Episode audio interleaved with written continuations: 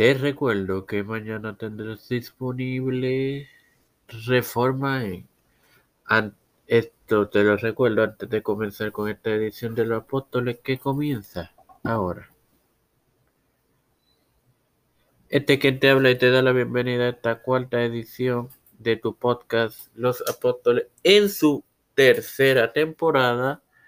Es tu hermano Mar Hermoso para comenzar con la serie sobre la muerte de algunos de los apóstoles. Así que comencemos pues.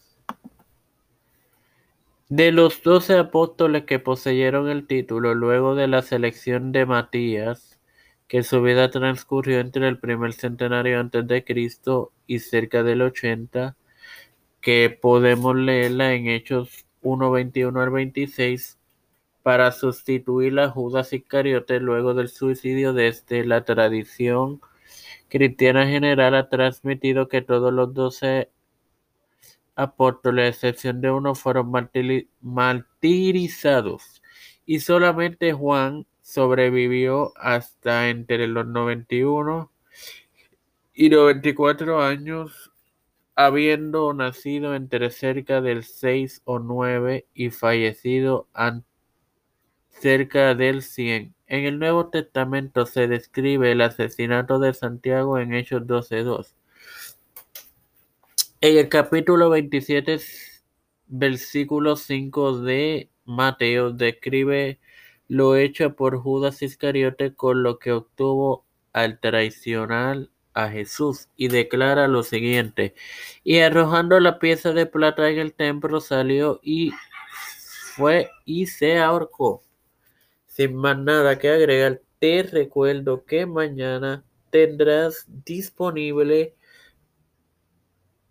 Reforma en Padre Celestial y Dios de eterna misericordia y bondad, estoy eternamente agradecido por el privilegio que me das de tener esta tu plataforma Tiempo de Fe con Cristo con la cual me educo para así educar a mis hermanos me presento yo para presentar a mi madre, Alfredo García Garamendi, doña Neusta, Walter Litero, Vichinilda López, Wanda Wanda Pierluisi, Reinaldo Sánchez, Malta Pérez, María Pérez, eh, Linet Ortega, Linet Rodríguez, Pedro Luis Urrutia, Joseph Biden Jr., Kamala Harris, Kevin McCarthy, José Luis Delman Santiago, Rafael Hernández Montañez, Jennifer González Colón, Los Pastores, Víctor Colón, Raúl Rivera, Luis Maldonado, Félix Rodríguez Smith, todo líder eclesial y gubernamental mundial las familias de Esperanza Aguilar, Cristian de Olivero, José Ruena Plaza, Edwin Figueroa Rivera, Edwin Trujillo. Todo esto presentado en total humildad en el nombre del Padre, del Hijo y del Espíritu Santo. Amén. Dios me los bendiga y me los acompañe, queridos hermanos.